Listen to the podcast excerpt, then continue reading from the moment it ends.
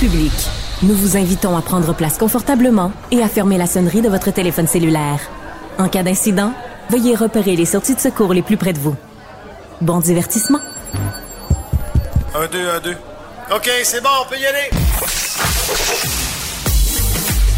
Sophie Durocher. Elle met en scène les arts, la culture et la société.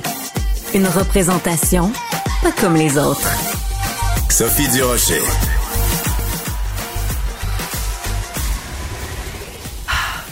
Faut se parler. Vous vous souvenez de cette publicité-là? On est 8 millions, faut se parler. Ou je pense qu'à l'époque, on était juste 6 millions. Hein? C'était il y a longtemps, cette publicité-là. On est 6 millions, faut se parler.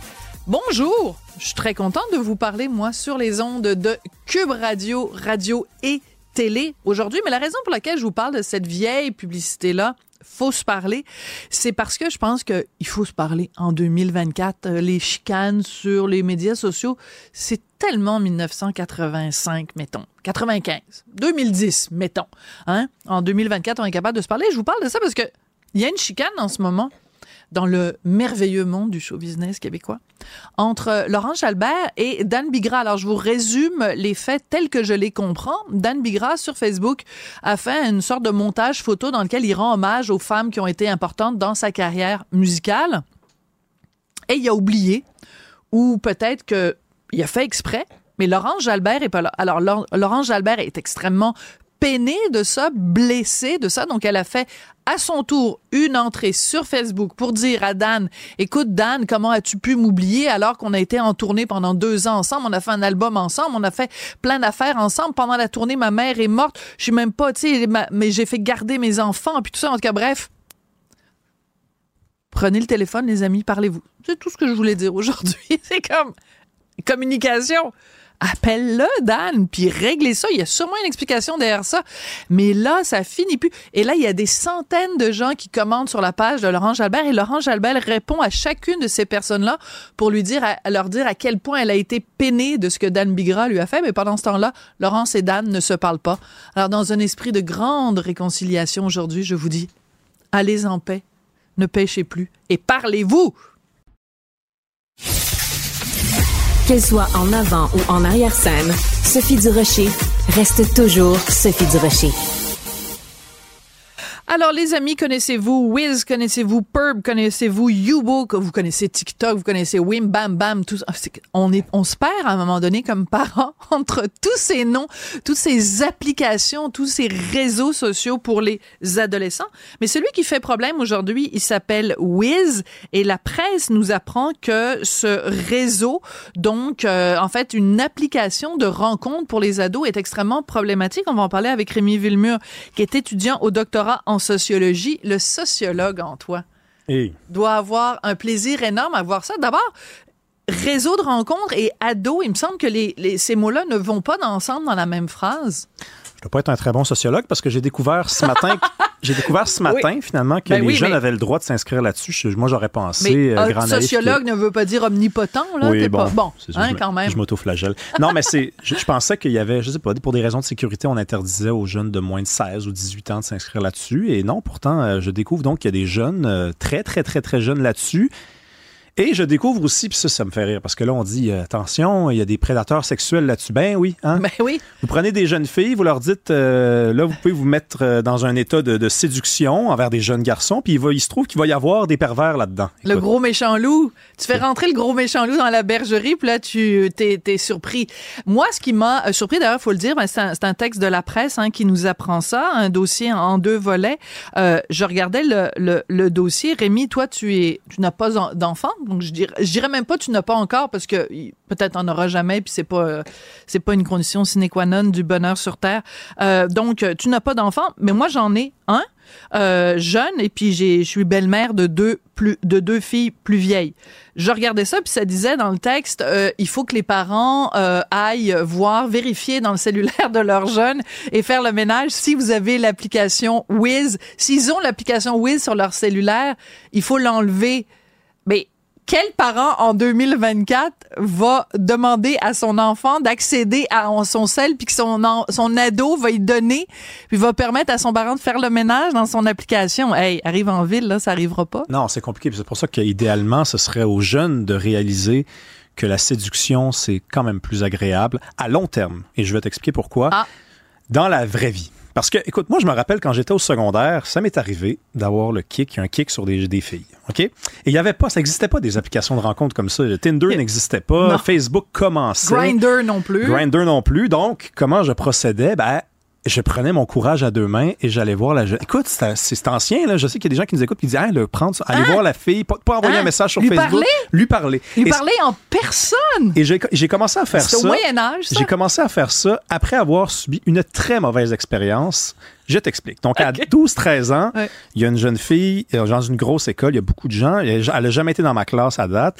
Et là, je la regarde, puis waouh, je la trouve magnifique. Mais je sais pas quoi faire. Je sais pas quoi faire parce que c'est compliqué. Là. C'est, c'est- quand je dis prendre son courage à deux mains, c'est une, Ben c'est oui. une vraie expression. C'est, ça, ça veut dire se lever puis dire, OK, là, il y a des risques qu'elle me balaye devant tout le monde, hein, devant, dans, dans la cour de récréation. Humiliation totale. Et à l'époque, il n'y avait pas donc de- de- d'application de, rencontre, mais il y avait MSN. MSN, c'était un MSN Messenger. MSN ouais. Messenger, c'était un outil de clavardage.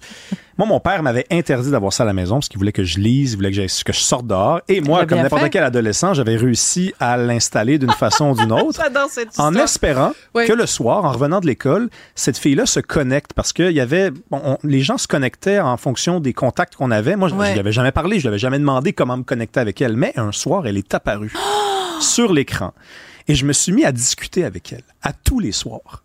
Et je l'avais, je la croisais à l'école et je n'osais jamais aller la voir. Et des fois, on se croisait, on était l'un face à l'autre, là. Il y avait personne autour de nous et on ne se parlait pas. Et le soir, on s'écrivait. Et un soir, elle m'a dit, écoute, euh, je te trouve très drôle, gentil, euh, beau garçon, mais là, il va falloir peut-être que tu me démontres que tu es vraiment intéressé. Demain, viens me voir. Et je n'y suis pas allé. Tu as, comme on dit en bon français, choqué. J'ai choqué. J'ai choqué parce que c'était construit autour de moi, cette espèce d'univers-là où on se parle Virtuel. Déjà, on parle de pff, 2010, 2009, 2010. T'avais Et- 12 ans en 2010. et déjà, je l'ai recroisée. Déjà, tu viens de me tuer. Ouais, ouais, ouais. Je, je l'ai recroisé cette fille-là il y a quelques mois euh, parce que euh, ça faisait 10 ans que j'avais que j'avais gradué et Oui. on ne s'est pas diplômé, parlé. diplômé. Ouais, parce que là, diplômé. euh, non, Ok. ouais, c'est parce que choqué déjà, ça va. Mais alors là, si on dit, si on dit gradué, là, deux anglicismes dans la même émission, euh, ma tante Sophie, elle va s'évanouir. là. C'est un, un. Le premier. Apportez-moi mes selles. Hein. Ouais, ouais. Le premier c'était toi par contre, je pense. Oui, Mais oui. c'est un. un. On va Je voir qui va gagner. Euh, j'ai été, je, je suis pas allé la voir. Dix ans après, parce que, encore une fois, j'étais terrorisé, terrifié par cette espèce d'univers numérique qui s'était construit. Puis cette personne-là, finalement, j'étais pas, on n'était pas dû pour se parler, puis on s'est jamais parlé, puis c'est bien correct comme ça. Puis j'espère qu'elle est heureuse. Mais les Est-ce qu'on peut donner son nom? ben bien sûr que non. Donc, bien sûr que non. Franchement, je pensais qu'il y avait un punch. Regarde, Ben deuxième. là, le punch, euh, qu'est-ce que à ça ton t'aurait donné de histoire. savoir qu'elle s'appelle Mais Sophie non, mais d'un ou coup, d'un coup qu'elle Pierrette? s'appelle, moi, euh, ben Pierrette, voir qu'elle s'appellerait Pierrette. Euh, non, mais mettons qu'elle s'appellerait, euh, je sais pas, moi, Mathilde euh, Tremblay-Gagnon, puis qu'elle Ouais. nous écoute. Ah, puis que là, elle ouais. décide de reconnecter avec toi et que vous vous mariez et vous faites huit Non, non, enfants. je suis correct, je suis correct. Non, c'est Pas bon. besoin de ça. D'accord. Mais c'est, bien, mais c'est, le problème avec ça. C'est la, la différence entre le virtuel et le réel. Ben, bien sûr que oui. Puis aujourd'hui, si les jeunes, c'est, c'est comme acquis, c'est une, une- une option par, vraiment qui, qui va de soi, que le soir, ils peuvent, ils peuvent rentrer chez eux, ouvrir leur téléphone et discuter comme ça. À quoi ça ressemble la séduction? Puis moi, je, moi, le garçon que j'étais et qui avait de la difficulté à approcher les filles, une chance qu'il a rencontré ces difficultés-là, parce que quand tu arrives après au cégep et à l'université, là, tu as appris. Là, Ouais. tu as acquis des, des, des, des outils, des connaissances, tu sais qu'est-ce qu'il faut faire, qu'est-ce qu'il faut pas faire. Puis t'es mieux de faire cet apprentissage-là à 12-13 ans quand tu as des broches puis t'es pas présentable. Ah, c'est parce que t'avais des broches, c'est pour ça. Ouais, OK, ouais, le, le chat sort du sac. Ouais. Ah ouais. oui, franchement. Les cheveux frisés aussi. Ah bon, ça c'est- autre chose. Euh, ce que je trouve extrêmement intéressant dans ce texte-là, pour revenir à quelque chose de, de, de plus, euh, disons, sociologique, c'est que euh, la journaliste en question dans la presse, ça lui a pris cinq minutes pour se faire passer pour une ado. C'est-à-dire qu'elle est allée sur ce site, cette application, et en cinq minutes, elle s'est créé un profil, un faux profil pour se faire passer pour un adolescent. Donc, elle était évidemment bien intentionnée et son but, c'était euh, de faire un reportage journalistique. Mais euh, c'est tellement facile pour quelqu'un de mal intentionné d'aller sur ces sites-là. Et ça pose toute la question. je faisais des blagues tout à l'heure en disant, il n'y a pas un parent qui va aller confisquer le sel de son enfant pour aller commencer à aller faire le ménage dans les applications. Mais il reste que un ado d'aujourd'hui est à un clic de, de la sextorsion, à un clic d'un prédateur, à un clic de dangers qui sont beaucoup plus grands que les dangers que toi, t'as connus à 13 ans ou que moi, j'ai connus en 1977. Eh ben, Hein, quand j'avais 13 ans. dans le temps qu'il y avait des pierrettes. oui, dans le temps qu'il y avait, qu'il y avait des pierrettes. Mais, euh, mais il reste que tout ça est quand même euh, euh, extrêmement, euh, Ben oui. extrêmement inquiétant. C'est évident. Puis les jeunes, de toute façon, ils passent 8 à 9 heures par jour sur leur téléphone. Je sais pas pour ton garçon, là, mais Ah oui. je, je- je sais que moi, quand je fais de la suppléance, je le demande aux gens. Allez dans votre téléphone. Là, ils sont super excités. Quelqu'un qui leur donne l'autorisation de sortir leur téléphone en classe. Hey. Et là, je leur dis, par contre, allez dans le bien-être numérique. Je veux savoir, une espèce d'enquête non officielle. Ah, t'es et, sérieux? Et je trouve, ben là, ça fait longtemps que Ouais. j'ai fait cette, enquête- cette enquête-là, mais c'est du 8-9 heures par jour. Et c'est quoi? a- y a- non, je savais même pas. Donc, sur mon téléphone, il y a un truc, c'est marqué bien-être. Ah, mais bien sûr. Ah, bien Et là, ça me dit combien d'heures? Oui, ça va dire les applications que tu utilises. Ben, c'est un téléphone intelligent, je pense que oui. Ah, ça va ouais? te montrer ça. Ça va te montrer euh, sur combien d'heures sur Facebook, Messenger, Twitter. Oui, comme euh, l'Auto-Québec, puis tout ça, quand je vais acheter le- des billets de loterie. L'Auto-Québec également, c'est Ah, ça. oui? Ouais, ouais, c'est ça. Ouais, ouais. Puis les jeunes, c'est 8 à 9 heures, des fois. 8 à 9 heures. Ça, le matin, Ah, ils peuvent pas vraiment. Ils sont dans les boîtes à lunch, ils courent. Ça veut dire que c'est le soir. Parce que durant la journée, ils sont surveillés, en tout cas un petit peu. Donc, c'est le soir. Ils arrivent à la maison, puis c'est 5, Sans 6 arrêt heures, 7 jusqu'à heures de téléphone. Donc, Oui. euh, évidemment, ils peuvent tomber sur ces espèces de malades-là, sur l'application, puis ils peuvent passer à côté de l'occasion de rencontrer des gens. Rencontrer discuter, des gens. Lire. Mais- Wow! Ouais, mais euh, tu vois, c'est intéressant parce que donc euh, euh, ton père qui te disait, ben je veux pas que tu aies accès à MSN parce que je veux que tu lises. Mon Dieu, il passerait pour un, un, un dinosaure aujourd'hui. Pourtant, c'est seulement 10 ans ou 20 ans plus. Enfin, Ouais, 13 ans plus tard. Il y, a- il y a une étude qui est sortie ce matin euh, qui a été réalisée Oui. par l'Université de Sherbrooke. Puis les, on apprend qu'ils ont enquêté 14 000. hein, ils ont parlé à 14 000 parents. Puis les parents disent ce qui nous inquiète le plus, c'est vraiment le Oui. temps passé devant les écrans. on va en parler plus tard avec euh, Égide Royer, notre spécialiste de l'éducation. puis les parents disent dans l'étude, on ne sait pas quoi faire. Donc, effectivement, un père qui dit à son enfant, ben regarde, en fait, tu iras juste pas sur ton téléphone. C'est vrai que c'est Oui. dinosaure parce que de l'aveu même des parents, on sait pas comment faire. Alors que, Colin, je veux dire, un peu d'autorité, là. Oui. Je veux dire, dites à vos enfants euh, que c'est pas comme ça qu'ils doivent mener leur vie. Vous les avez à la maison jusqu'à 18 ans. Après, ils feront bien ce qu'ils veulent. Oui. Euh, bifurquons un petit peu parce que tu as parlé de séduction, puis tu as parlé de, de, de le, le cœur qui tremble, le cœur qui palpite quand on rencontre quelqu'un euh, pour qui on a, on a un intérêt. Bon, c'est la Saint-Valentin demain. C'est pas une grosse nouvelle que, que je t'apprends là. Euh, les, euh, les, quand t'es un, t'as, t'as quel âge donc maintenant? 29. 29.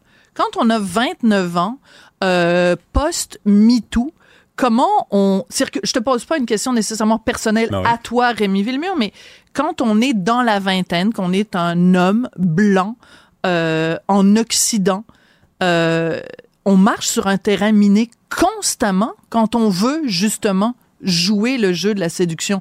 Toi, tu as peut-être quelqu'un dans ta vie, ça, ça te regarde, mais de façon générale, c'est c'est un terrain miné. C'est pas évident de, de- parce que dans- quand on a 12 ans, le danger, c'est d'être humilié parce que la fille nous dit non. Mais à 29 ans, peut-être que le danger, c'est que la fille, tu penses qu'elle a dit oui, puis finalement, c'était pas. C'est compliqué, là. C'est pas évident. C'est pas évident. Il y a des discussions euh, qu'on pense ne jamais avoir, qu'on a dès le départ. Euh, Genre un acte notarié. Ben, euh, je veux tu- Ah oui? Donne-moi des signes. si tu dis ça, est-ce que ça veut dire ça? C'est pas évident. T'es sérieux, ce genre de Ben, ça dépend évidemment de la Eh, C'est un personne. peu tu l'amour quand même. Ça là? dépend évidemment de la personne que tu rencontres. Puis moi, plus, plus je vieillis, plus je réalise que les, les filles, ne, les filles que je rencontre, en tout cas, et que je Ouais. côtoie, euh, des, les- des amis, des, des- ma sœur, les gens autour de moi dans ma famille, elles ne ressemblent pas vraiment à, au, à- au profil typique de la fille MeToo non plus. Les filles aiment quand même ça, être un petit peu challengées. Ouais. Un petit peu, ah, t'as vu, j'ai perdu 2 à 1. Ah, les-. Donc, elles aiment ça être, ouais, elle inscrit, elle inscrit les- Ben le, oui, le ben compte. le. Incroyable. Compétitrice. Non, mais les filles aiment quand même ça, la mode à l'ancienne. Elles aiment ça, euh, être euh, poussées dans leur retranchement. Elles aiment ça découvrir des choses. Ouais. Quand elles disent non, évidemment, un non, c'est un non. Il y, a, il y a toutes sortes de non. Mais quand tu dis à une fille, est-ce que tu veux aller là-bas? Et elle dit non, ça veut peut-être dire qu'elle veut y aller aussi. Là-bas, dans le sens de l'exploration de différents territoires. Pas on Territoire, va aller, prendre- aller au. Orange Julep, là. Oui, oui, non, exactement, exactement. Les deux. Évidemment, Dans une chambre Mais- à coucher, c'est plus délicat. Là. Je ça. dirais que c'est assez rendu puritain pour les bonnes et les mauvaises raisons. pour les bonnes et les mauvaises raisons, mais c'est vrai que ça doit être extrêmement euh, complexe à, à, à naviguer si euh, à chaque instant tu dois poser des questions et, et tout ça. Donc, on souhaite à la nouvelle génération peut-être que les choses soient un petit peu plus simples. En tout cas, le message est clair. Si euh, votre ado est sur Wiz, très attention. C'est fou quand même. En plus, tous les noms là, je- Ch- chat. C'est parce que moi, c'est sûr que si je donne un nom d'application ou de ou de réseau, je vais m'attendre. Sophie va se tromper là.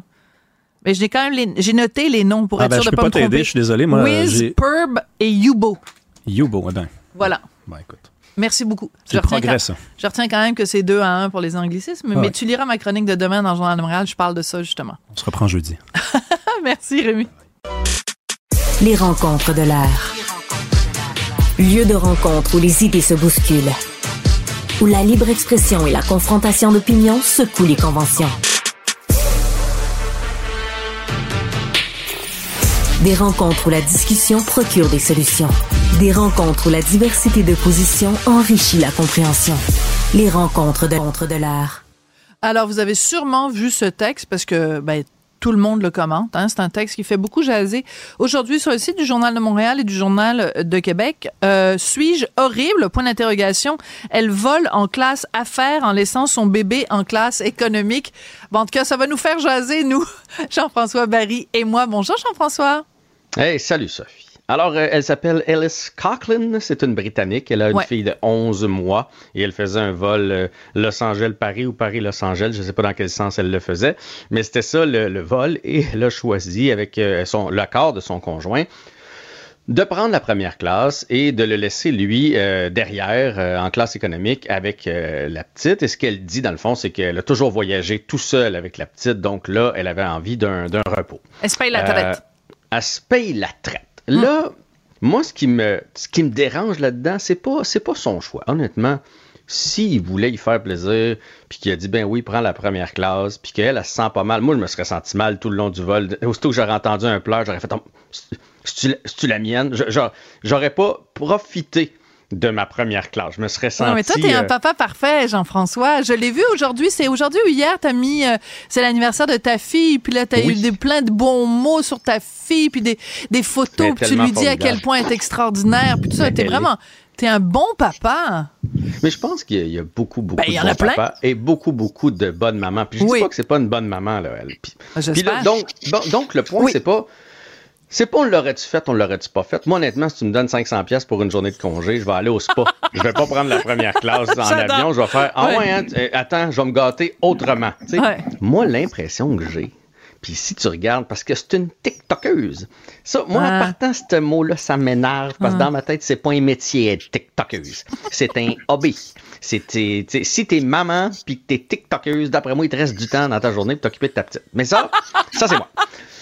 J'adore. Là, on la voit arriver à l'aéroport, acheter des petits cadeaux à sa fille, euh, comment y attendre. Puis là, on la voit même séparer les deux billets. Toi, tu t'en vas par là, moi, je m'en vais par là. Et là, elle s'en va dans sa, dans sa section. Puis là, euh, elle est filmée avec son verre de, de je sais pas quoi. Puis elle s'étire les pattes, puis tout ça. Puis là, elle fait, oh mon Dieu, mais je me sens coupable. Et là, elle nous demande, suis-je horrible? Évidemment, quand tu demandes ça aux gens, les gens vont écrire quoi? Ben non, t'es pas horrible. Mais parce qu'en plus, elle a mis des larmes qui coulent, là, des larmes Es-tu en train de dire que la dame est une pute à clic? Oui, voilà. Ben, en tout cas, mais non, mais c'est parce que, excusez-moi, les amis, là, soyez. Non, mais j'en vois qui sont choqués, là, j'en vois en régie. Non, personne n'est pas choqué. dit de même.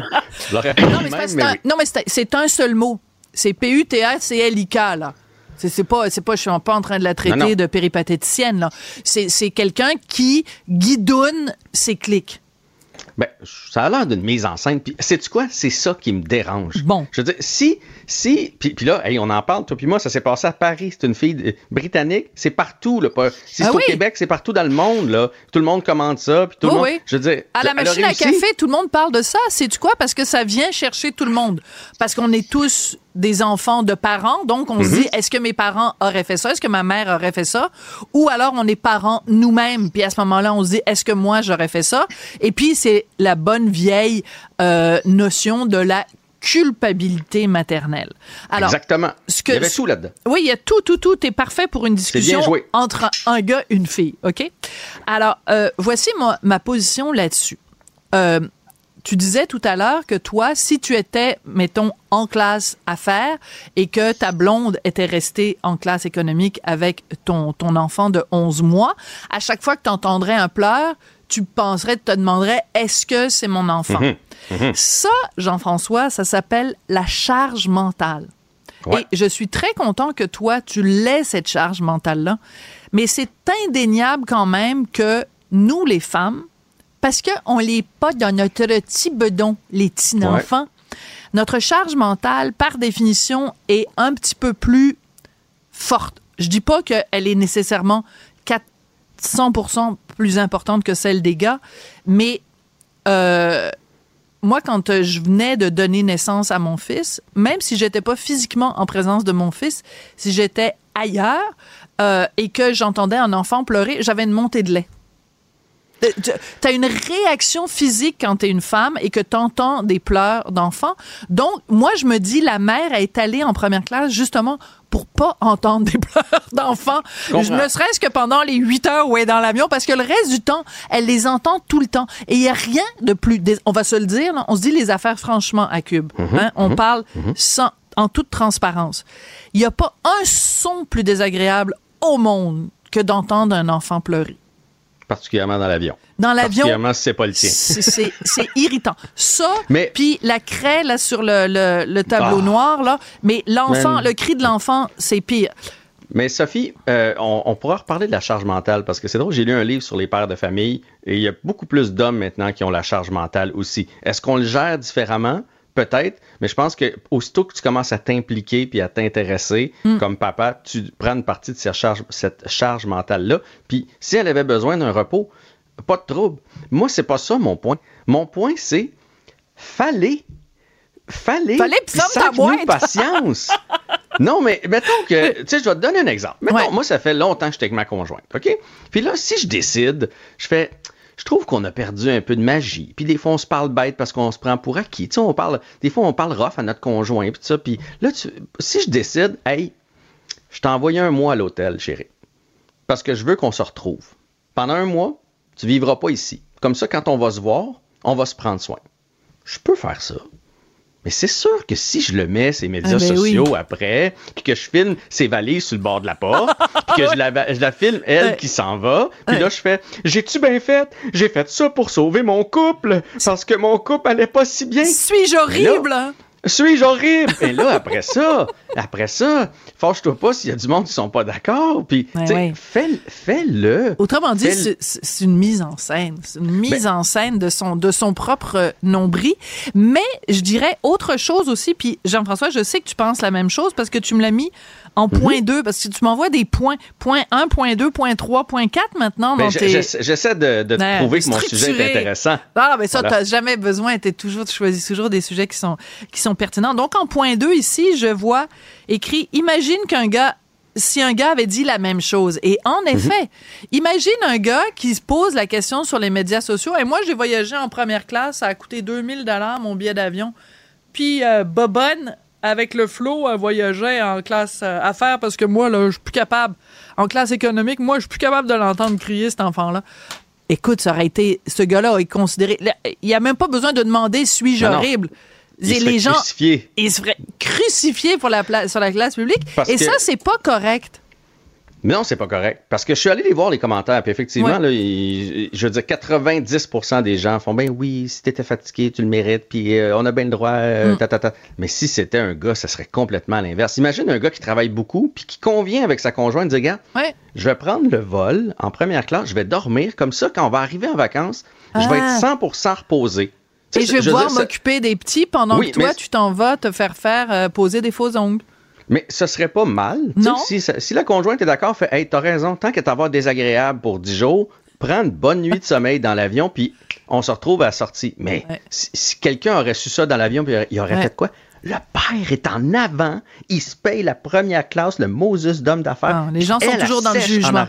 Mais Fait que c'est très di- difficile de Oui, ce et il y a, et il y a aussi une différence homme-femme qui, moi, personnellement, m'horripile, OK? Quand les gens voient une femme avec un enfant, puis qui prend soin de l'enfant, puis qui change les couches, puis qui se promène avec la poussette, il n'y a rien là. Tu Mhm. vois un homme avec. Tu sais, mettons, tu vois un homme avec qui tient là, un bébé là, dans l'espèce de, de truc kangourou ou un gars avec une poussette. Puis là, les femmes sont les pires. Elles sont là, puis elles Ah s'extasient. Oh mon Dieu, c'est donc formidable! Un gars qui s'occupe d'un enfant! Comme si c'était une exception. Fait que nous-mêmes, on pers- perpétue ce mythe-là que c'est dans l'ordre des choses qu'une femme s'occupe d'un enfant, puis quand un gars le fait, mon Dieu, c'est donc extraordinaire, puis il faut, faut lui donner le prix Nobel tout de suite, puis lui donner une médaille, puis lui mettre une couronne sur la tête.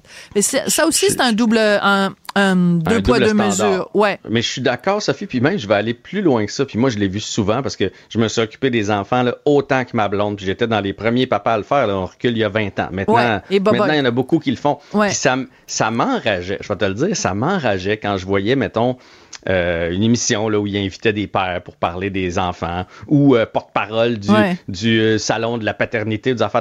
Puis là, il prenait le père qui a comme jamais été là pour ses enfants. Pendant cinq ans, il les a pas vus.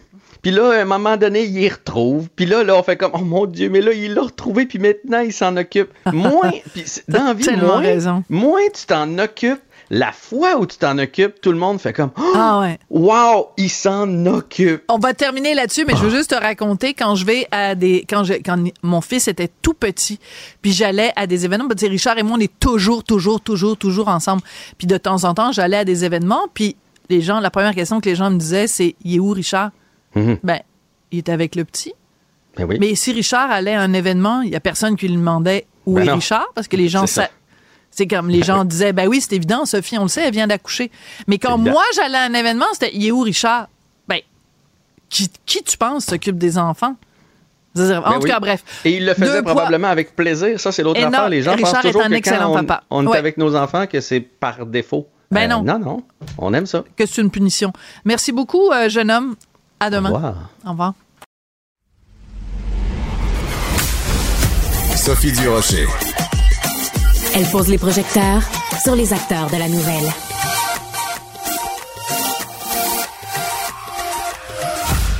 Oui, bonjour. Alors, cette histoire-là fait elle aussi beaucoup jaser. Une enquête étendue menée auprès de plus de 14 000 familles qui révèle que la grève des enseignants, la grève la, plus récente, euh, a entraîné une augmentation du temps d'écran chez les jeunes, euh, les plus touchés, que ça a impacté aussi la santé mentale de leurs parents. Mais euh, ce qui nous inquiète dans ce cas-ci, c'est évidemment le temps d'écran chez les jeunes. On va en parler avec Égide Royer, psychologue et spécialiste de la réussite scolaire. Euh, Monsieur Royer, Égide, bonjour. Toujours intéressant de vous parler. Quand vous avez pris connaissance euh, de cette étude-là, fûtes-vous surpris? Je ne fume pas surpris. Ah, vous me rappelez mon, vous me rappelez mon cours de- classique, là. Vous me rappelez mon ça. cours classique. Euh, non, écoutez, là, il y a un principe général, c'est que les, euh, quand les fermetures d'écoles, que ce soit causées par des grèves ou autre chose, euh, accroissent les inégalités, creusent les inégalités. Et dans Ouais. ce cas-là, et là, c'était vrai pour tout le monde, il y a une augmentation du temps d'écran, donc ça, ça n'était pas surprenant. Mais c'est à mettre en relation avec une autre étude qui Ah? est sortie la semaine passée, qui était une grosse méta-analyse là, de l'INSPQ, qui a fait le tour des recherches sur l'impact de l'utilisation des écrans sur l'apprentissage de la lecture chez les jeunes Oui. et l'apprentissage de l'écriture. Et là, on se retrouve dans une situation où c'est clair. Aussi vrai que le soleil se lève à l'est, devoir de précaution doit s'appliquer. Enseigner à des jeunes à lire sur écran, vous êtes mieux de leur enseigner à lire sur papier, entre autres pour les petits. Et la même chose au niveau de l'écriture. Il n'y a rien qui remplace le geste comme tel d'écrire comparativement à- au clavier. Mais ceci étant dit, de manière générale, on n'est pas surpris qu'il y ait une augmentation du temps d'écran et on n'est pas surpris non plus que ça frappe davantage les familles euh, défavorisées au niveau de l'impact de la grève, Mhm. des fermetures de classe et les jeunes en difficulté. Mais en même temps, euh, est-ce que l'équation est si simple que ça? C'est-à-dire, bon, il y a une grève, évidemment, pendant ce temps-là, les enfants restent à la maison ou euh, sont avec leurs parents, euh, avec euh, sur leur lieu de travail ou, ou avec grand-maman, peu importe. Pendant ce temps-là, ben évidemment, un jeune en 2024, euh, au lieu de sortir un jeu de Monopoly ou d'aller jouer dehors ou d'ouvrir un livre, il va passer du temps sur son sur son sur son son écran. Mais dans quelle mesure euh, ça ça peut revenir à la normale une fois qu'il y a un retour à l'école? Dans quelle mesure ça a un impact sur le long terme? il n'y aura pas rien de nocif et d'impact euh, sur le long terme pour la très grande majorité des jeunes, à mon avis. Non, écoutez, on est resté ah, à la bon, ben, maison me pendant près de cinq semaines. Ben C'est oui. mon avis de mon avis de psychologue là-dessus. Oui, oui. Ce qui va avoir un impact néanmoins, et ça, ça me préoccupait. Moi, je suis, je sais pas, par exemple, je suis père d'un petit bonhomme, je sais pas, de 7 ans, qui était suivi en orthophonie pour un trouble Ah, important du langage voilà. et qui perd ses services pendant cinq semaines. Donc là, vous me demandez de supposer euh, le fait qu'il ait passé du temps sur la tablette ou qu'il ait perdu ses, ses services de réadaptation en orthophonie, là, écoutez, on n'est pas dans la même ligue là, quand on évalue l'impact. Donc, ce qui fait que euh, les petits des humains sont capables de se, se s'adapter à des situations où il y a eu beaucoup de tablettes ou beaucoup d'écrans. Néanmoins, euh, quand on ferme les écoles, là, ça fera plus dur à certains jeunes que d'autres. Euh, Est-ce que, par contre, euh, quand vous faites un lien justement avec cette euh, méta-analyse dont les résultats ont été révélés la semaine dernière, euh, où on parle de l'impact sur la lecture et l'écriture, est-ce que vous pensez que ce genre d'étude-là est suffisante pour euh, créer un signal d'alarme dans le milieu de l'éducation et faire revenir en arrière le milieu de l'éducation et revenir à ce moment-là au bon vieux crayon, papier, livre, euh, livre papier, livre imprimé? Au minimum, chez les lecteurs débutants ou ceux qui commencent à écrire, à rédiger, là, euh, l'habilité de lec- de- d'écriture qui se développe, euh, écoutez, moi, c'est c'est- évident compte tenu de la lourdeur de l'étude. C'est pas une étude, c'est l'ensemble de l'état des connaissances dans le domaine. Euh, comme je soulignais tout à l'heure, il y a une question de principe de précaution. Donc, moi, j'enseigne, euh, j'enseigne la lecture à des jeunes de première, deuxième année. Je lis ça. Et je suis censé me tenir au courant de ce qui se passe au niveau de la recherche. D'ailleurs, on va avoir un institut d'excellence en éducation Oui. qui devrait jouer ce rôle-là. Écoutez, l'étude nous venait de la santé, là. Pensez-y, elle Hmm. ne venait pas de l'éducation. Et dans ce contexte-là, moi, enseignant en première ou en deuxième année, il y a quelque chose qui allume, là. En disant, si essentiellement, moi, j'ai implanté, par exemple, les- la tablette ou d'autres types d'instruments à écran, et euh, je me base là-dessus pour développer l'apprentissage de la lecture de mes jeunes, là, il faut qu'il y ait quelque chose qui allume en disant, il semblerait qu'au niveau des pratiques exemplaires des connaissances qu'on a, probablement que je, revienne tout au moins en partie, moi, avec une prédominance papier, à ce point-là. Euh, quel âge vous avez, Gilles? Moi, j'ai 70 ans, c'est tout récent d'ailleurs. Ben, voyons donc. Surprise. Ben oui, à ma très grande surprise. Mais non, mais c'est quoi, parlez- c'est quoi, c'est quoi, euh, c'est oil volé votre crème de jour? C'est quoi, là? C'est comme, c'est quoi votre secret? Ça doit, être l'hérédité. Et vous parliez Ah. du rôle parental. Vous parlez Ouais. du rôle parental. Je suis père de triplé, donc ça m'a, ça m'a maintenu très jeune. Donc ça, je souriais en vous écoutant tout à l'heure. Oui, oui, oui, à propos des chose, enfants. La question ne se posait pas. Allez-y. Oui. Non, mais je vous, je vous demandais la question parce que je pensais qu'on avait euh, le même âge. Donc, vous, vous me surprenez, mais disons qu'on est dans la même génération, hein, considérant qu'une génération, c'est 25 ans. Donc, on fait partie de la même génération, vous et moi.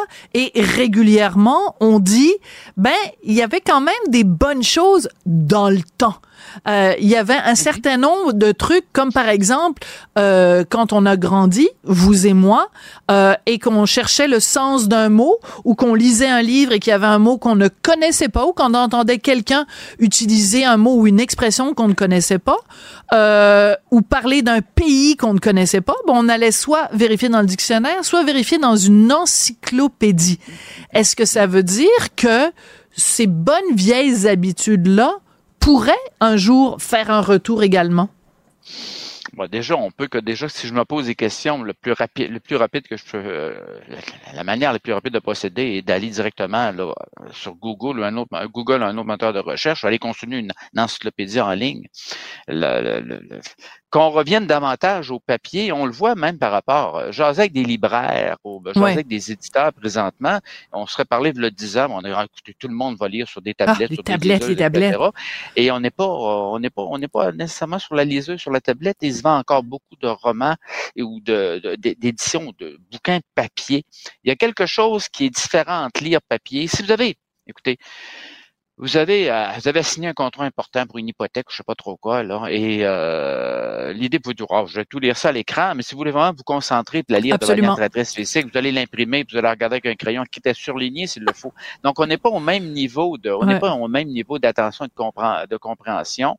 Euh, on pourrait tout au moins, à la lumière de ce qu'on sait présentement, c'est tout au moins pour l'enseignement de la lecture et de l'écriture, euh, le papier ou le, la manipulation de quelque chose sur lequel il y a un support, le papier pour lire et écrire, euh, ça fait une différence. C'est pas terminé, c'est pas terminé. C'est pas terminé. Mais regardez, moi je passe mon temps ici, on fait des feuilles de route là. Puis tous les collègues plus jeunes, ils regardent ça sur leur ordinateur. Mais moi, il faut que je l'imprime parce qu'il faut que je prenne des notes, moi. Là, vous avez parlé de quelqu'un qui perd l'orthophonisme. Ben, qu'est-ce qu'elle a écrit, ma tante Duduche? Elle a écrit père orthophonisme. Ben oui, c'est ça. C'est comme ça qu'on fonctionne.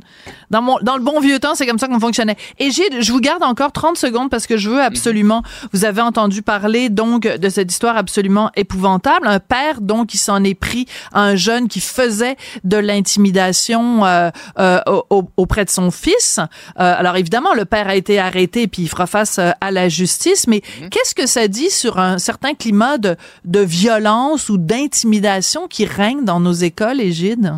Moi, j'ai fait un lien directement. Excusez-moi, je, lis plusieurs journaux, dont Le Monde, chaque matin. Et, euh, vous savez, il y a deux ministres de l'Éducation de suite, là, que d'ailleurs, la dernière, la prochaine, la toute récente ministre de l'Éducation va répéter encore l'idée de passer un cours questionnaire à chaque année dans toutes les classes pour demander aux élèves s'ils sont victimes d'intimidation, parce que c'est pas un phénomène qui s'éteint comme tel. Donc, euh, moi, ce que ça me fait penser, c'est qu'on doit continuer à, avoir, continuer à avoir une forme de suivi, entre guillemets, de monitoring de ce qui se passe directement dans nos écoles. Et la deuxième chose, de rappeler la procédure à suivre. Là, même, je pense qu'il y a une vidéo à mon nom que j'avais enregistrée pour le ministère là-dessus. La procédure à suivre si on si on observe ou qu'on pense que notre jeune est victime d'intimidation, c'est directement communiquer avec l'école et demander un retour dans les 24 heures, 48 heures au maximum. Si c'est pas fait, remonter au centre de service scolaire, sinon remonter directement au protecteur de l'élève. Parce qu'on a des situations, quelquefois, c'est assistance à personne en danger. Là. Absolument. Donc, ça peut pas traîner. Là. Absolument. Puis la question se pose d'ailleurs euh, pour les personnes qui ont filmé euh, quand tu vois quelqu'un se faire battre, est-ce que la chose à faire, c'est de, de filmer ou de porter aide? En même temps, s'il y a personne qui filme, ben il y a personne pour euh, avoir de preuves. Donc la question se pose, on va en parler tout à l'heure d'ailleurs avec Mélanie Lavionnette de euh, la Fédération des comités de parents. Et j'ai Droyer, toujours intéressant de vous parler, psychologue, spécialiste de la réussite scolaire, puis vous pourriez donner aussi des leçons sur euh, comment rester jeune et ne pas paraître l'âge qu'on a. Merci beaucoup, Égide. Portez-vous bien. Sophie Durocher. Passionnée, cultivée, rigoureuse. Elle n'est jamais à court d'arguments. Pour savoir et comprendre, Sophie Durocher. C'est sûr que le temps d'écran, ça fait réagir bien des parents. Et il y a Martine qui nous a texté, oui, les jeunes sont de plus en plus sur leur selle, mais il faudrait commencer par donner l'exemple et passer du temps avec eux. Puis c'est pas faux parce qu'il y a quand même des études qui ont montré que consulter son appareil mobile dans des moments importants, ça peut nuire justement au lien d'attachement, à la relation parent-enfant. Puis en tant que parent, faut aussi euh, penser à l'utilisation du numérique dans nos vies. Puis moi, ça m'a fait penser à Sarah-Jeanne Labrosse qui a publié des stories sur Instagram, je pense c'est hier ou avant-hier, sur le côté malsain un peu des réseaux sociaux parce que Sarah Jeanne a un bébé naissant. Puis elle a publié un extrait du livre du genre le Naître et grandir qui veut informer les parents sur l'empreinte numérique, les conscientiser en fait sur le fait que de partager des photos de, ton enfant, ça peut avoir des répercussions beaucoup plus grandes qu'on le pense. Ça, ça, c'est des publications qui peuvent nuire à la réputation de l'enfant, être utilisées à des fins de publicité, de fraude, de pornographie juvénile.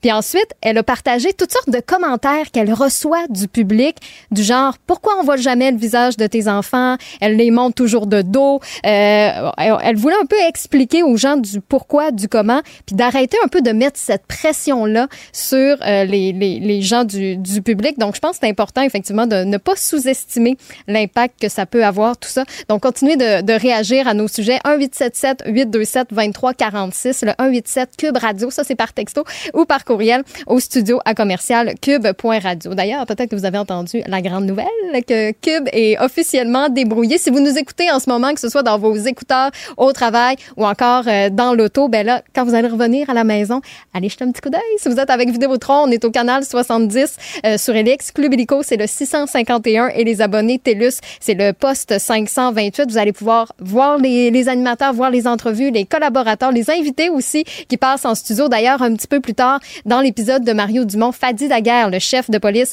de Montréal sera ici en studio. Donc, entrevue à ne pas manquer à 17h45. Mais oui, après un mois comme ça, que Cube est maintenant à la télé, je pense qu'il était temps qu'on le débrouille officiellement. Et ce l'est pour plusieurs semaines quand même. C'est euh, jusqu'au 11 avril prochain. Donc, ça vous laisse le temps amplement de faire le test, de voir comment ça se passe dans nos studios. Et euh, évidemment, ben, l'essayer, c'est l'adopter. Donc, on espère bien, bien gros que vous allez faire partie de la nouvelle gang de Cube à la télé. Donc, n'hésitez pas évidemment de réagir en direct de, de, commenter justement nos contenus parce qu'on vous lit constamment et ça fait une grosse différence. Elle se déplace du côté court au côté jardin pour couvrir tous les angles de la nouvelle. nouvelle. Pour savoir et comprendre, Sophie Durocher. C'est vraiment une histoire euh, crève-cœur. Un jeune qui se fait euh, intimider dans une école. Euh, le père décide de prendre les choses en main et de confronter l'intimidateur de son fils. Ça s'est passé à l'école Pierre Le Stage de Berthierville. Un petit peu plus tôt, aujourd'hui, sur les ondes de Cube, euh, mon collègue Benoît Dutrisac a fait une entrevue avec une mère dont les enfants ont également été intimidés par les mêmes intimidateurs euh, qui, euh, donc, ont sévi à l'école Pierre Le Stage de Berthierville. Donc, je vous invite invite évidemment à aller sur le site de Cube Radio pour retrouver cette entrevue-là. Mais moi, j'avais envie de parler à Mélanie Laviolette. Elle est présidente de la Fédération des comités de parents parce que, comme parents, ça nous interpelle évidemment. Madame Laviolette, euh, bonjour. Bonjour, Madame Durocher. D'abord, comment avez-vous réagi quand vous avez vu la vidéo de cet enfant qui se fait tabasser dans, euh, ça ressemble à être les vestiaires, et donc il se fait euh, intimer, il se fait taper sur les jambes, il se fait dire de se faire mettre à genoux. Comme parent, comment vous avez réagi en voyant ces images-là? C'est, ça prend au cœur. On va le dire comme ça. C'est quelque chose d'extrêmement difficile à voir, à regarder. Euh, bien évidemment que toute forme de violence, d'intimidation, c'est inacceptable dans notre société. Ça, je pense que tout le monde peut être d'accord pour ça. Euh, de, de, le voir de cette façon-là, c'est perturbant. Je ne vois pas d'autre mot que, que celui-là. Oui, alors perturbant euh, en effet. Euh, on va écouter un petit extrait de, de ce dont on, on se parle, de, de, ce dont on vient se parler pour que tout le monde puisse être au même niveau. Toi, Toi, t'étais correct, t'es sauvé. C'est toi qui as mon gars! Même pas touché! Hey! T'es hosties de chum! Allez-vous lancer, mon gars! Hein? Moi, tu vas être monsieur! Vas t'enterrer vivant! Parlé! Tu vas t'enterrer vivant, mon T'es même pas frappé, papa! Alors, ce qu'on vient d'entendre, c'est un extrait de la vidéo, donc, qui est la deuxième vidéo qui circule, où on voit le père de l'enfant intimidé dans la première vidéo, le père qui prend les choses en main et qui donc brasse l'intimidateur. Évidemment, ce père-là va devoir faire face à la justice. Euh, comme parents, je pense qu'on a été assez nombreux quand on a vu les images de se dire, ben, peut-être que j'ai ça en moi, peut-être que moi aussi j'aurais réagi de la même façon, euh, Madame la Violette. Évidemment, on peut pas encourager les, les parents à se faire justice eux-mêmes, mais à un moment donné, les parents sont excédés quand rien ne se passe et que leurs enfants continuent d'être intimidés. Oui, je suis, je suis, euh, je comprends parce que je pense qu'on a tous euh, ce côté euh, maman lion, papa lion dans nous là, qui quand on touche à nos enfants, qui, qui se réveillent. Euh, bien évidemment qu'on on ne se doit pas d'aller à ces extrêmes-là. Il y a, il y a les plans de lutte à l'intimidation dans les dans, dans les écoles. Je pense que ces plans-là se doivent d'être mieux connus, mieux appliqués également. pas nécessairement que comme un plan de prévention, à la à l'intimidation mm-hmm. et à la violence, mais comme un plan d'action également. Donc, je pense qu'il euh, faudrait vraiment mettre l'accent sur ça, euh, d'avoir des communications également. Je, on ne sait pas ce qui s'est passé en amont de cette histoire-là non plus. Est-ce qu'il y a des actions qui avaient été prises et que ça n'a pas cessé? Euh, Qu'est-ce qui a été fait? Ça, on ne sait pas. Là. Fait que j'ai pas envie d'extrapoler là-dessus. Mais, mais c'est important, je crois, euh, de d'entamer une communication avec avec le parent du jeune qui est intimidé, mais les parents du jeune intimidateur également. Il faut, faut, trouver une solution collectivement pour que ça se passe.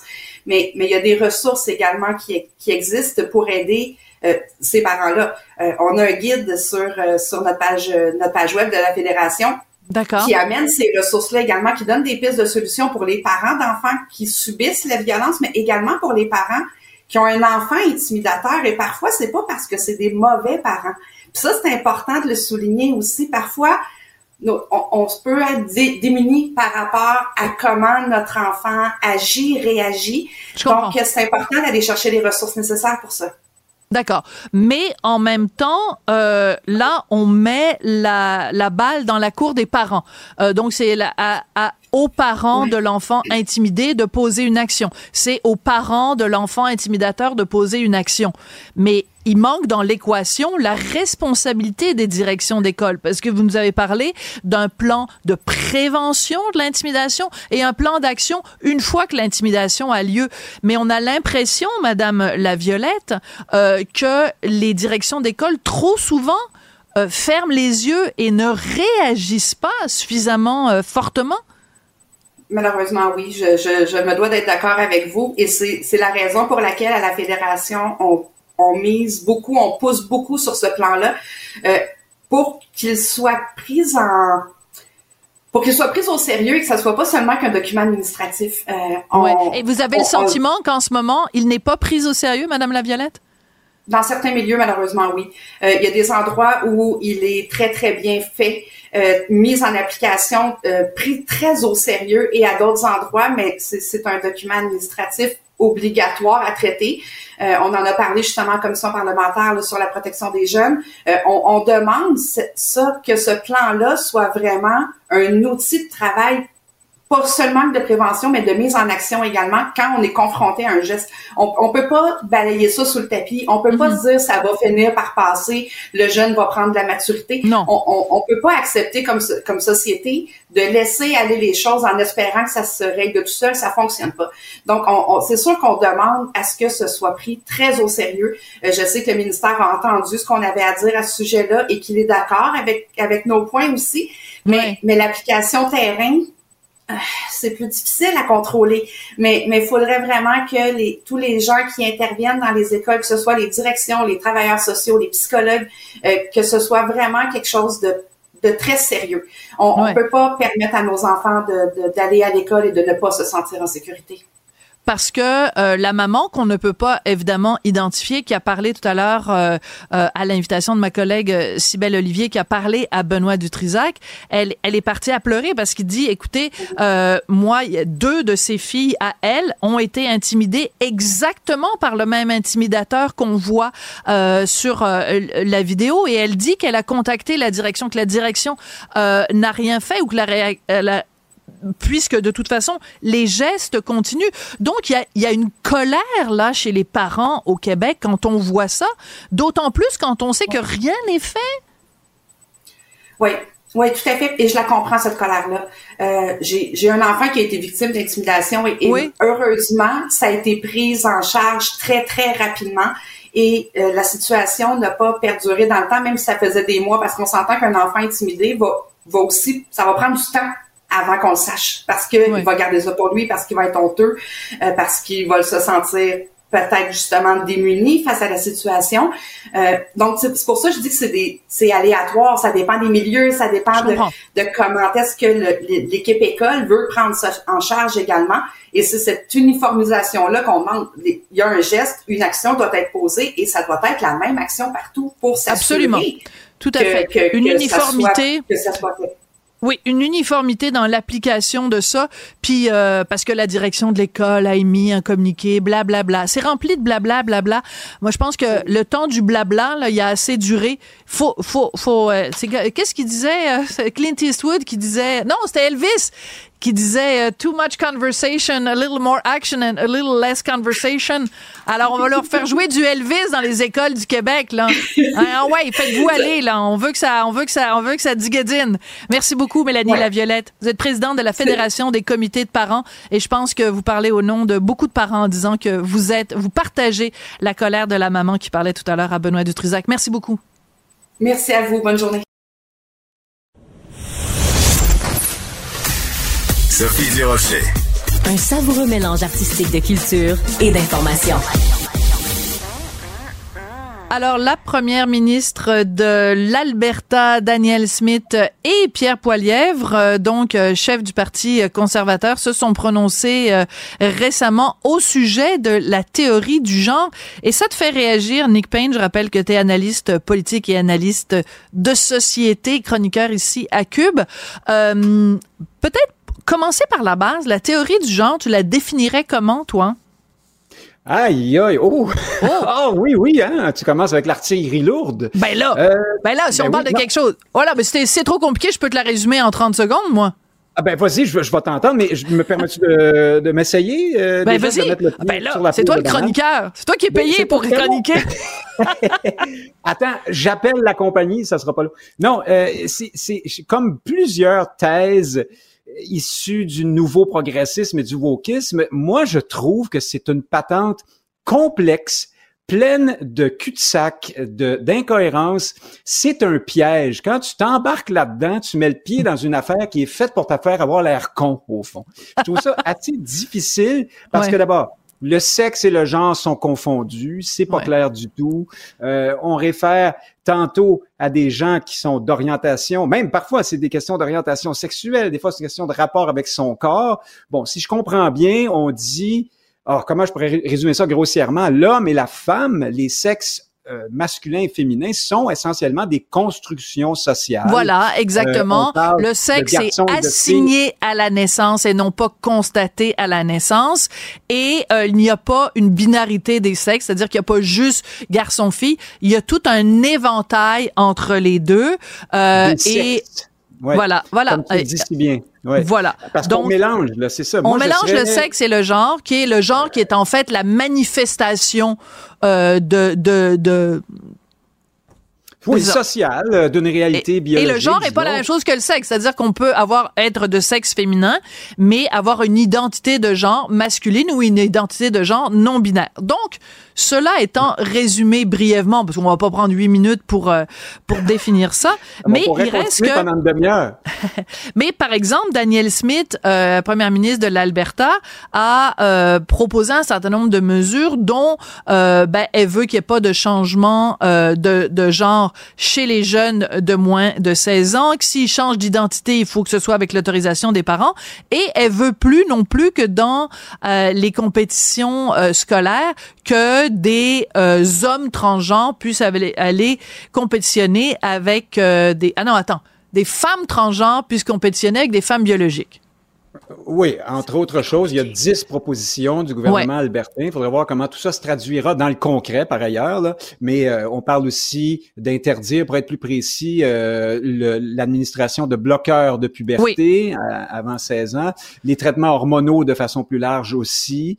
Euh, entre 16 et 18, on pourrait y aller, mais avec le, concours des parents, si tu veux.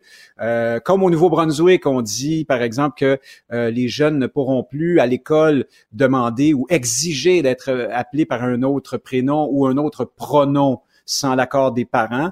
Alors, évidemment, tout ça a fait bondir là, euh, les militants, euh, enfin plus ou moins militants, les défenseurs là, de, de l'idéologie trans ou de la, de la, la thèse et des théories sur, le- sur l'identité euh, de genre. Euh, Pierre Poilièvre hein, s'est joint euh, au discours, euh, à la danse pour dire que lui aussi, lui, il est contre l'administration de bloqueurs d'hormones avant l'âge de 18 ans. Point.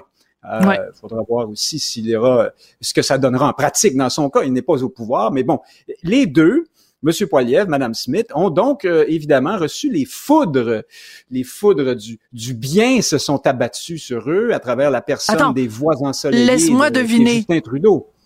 Attends, ils se sont fait traiter de transphobes.